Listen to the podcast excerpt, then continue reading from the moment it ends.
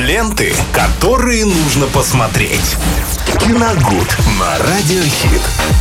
Ну, наконец-таки, мой любимый, дорогой, и, я думаю, вами тоже Виталий Морозов и его рубрика «Киногуд» здесь на Радио Хит. А мы вчера, Виталий, знаешь, со слушателями тоже решили устроить такой свой киногуд, и я предложила вот как раз-таки в это время, когда у тебя придача, всем написать э, свои фильмы, которые им понравились за прошедший год, и вот так вот мы обсудили, что, что, кого, кто кому что понравилось. Выкрутились из положения, А да? как же? Ну, понятно.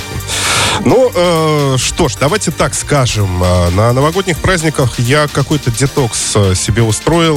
Вообще э, старался ничего не смотреть. э, Так, чтобы просто немножко разгрузиться от такого какого-то невероятного количества фильмов, которые особенно под конец года уже выходили. И все это нужно было отсматривать и потом еще составлять топы свои личные, да.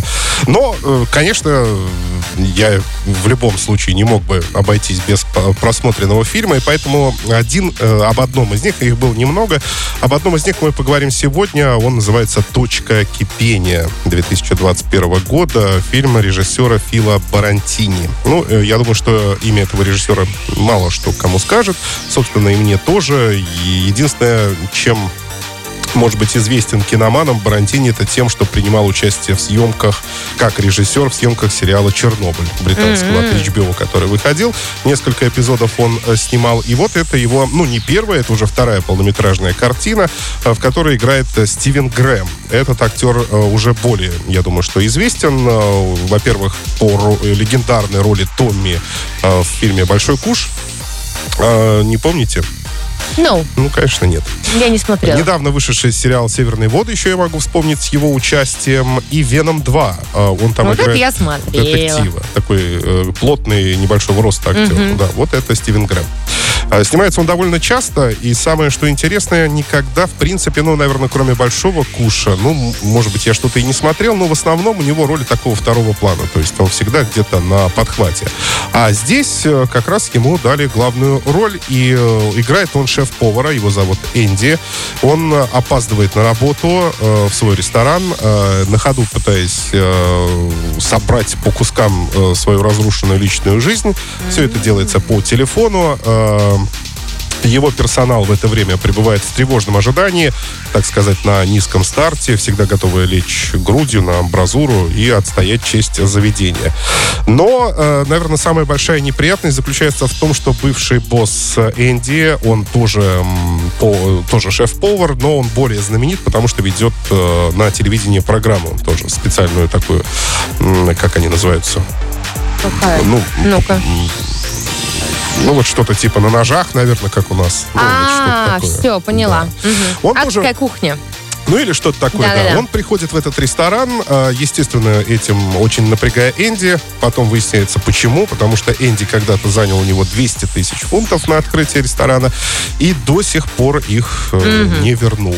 Ну и он, соответственно, хочет ему напомнить о своем долге, а заодно еще прихватил с собой ресторанного критика. И это в тот самый момент, когда Рождество, э, в ресторане полная посадка, э, на кухне творится черти что, все. Ну, вот он это зря сделал, я считаю. Тарары, потому что у него еще и личная жизнь тут э, тоже э, никак не налаживается. Тут пришел еще инспектор, э, который про- ну, проверяет всю эту кухню, тоже, м, так сказать, э, навставлял ему, если так Короче, можно все не слава богу. Все не В слава какой-то богу. момент он взорвется?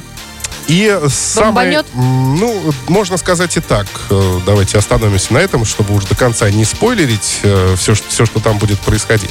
Но, вы знаете, самое интересное в этом фильме это то, что у нас, э, точнее, не у нас, а у режиссера получился некий такой э, кулинарный триллер, еще к тому же снятый одним планом. Ну, то есть, э, понятно, что э, монтажные склейки там есть, но они искусно спрятаны так, вы их не замечаете, и все время практически без, без вот этих склеек, без каких-то плавных переходов, или даже не плавных переходов, вы постоянно наблюдаете за тем, как Энди ходит, как он ругается, то есть все это снято одним планом, то есть Интересно. без этого.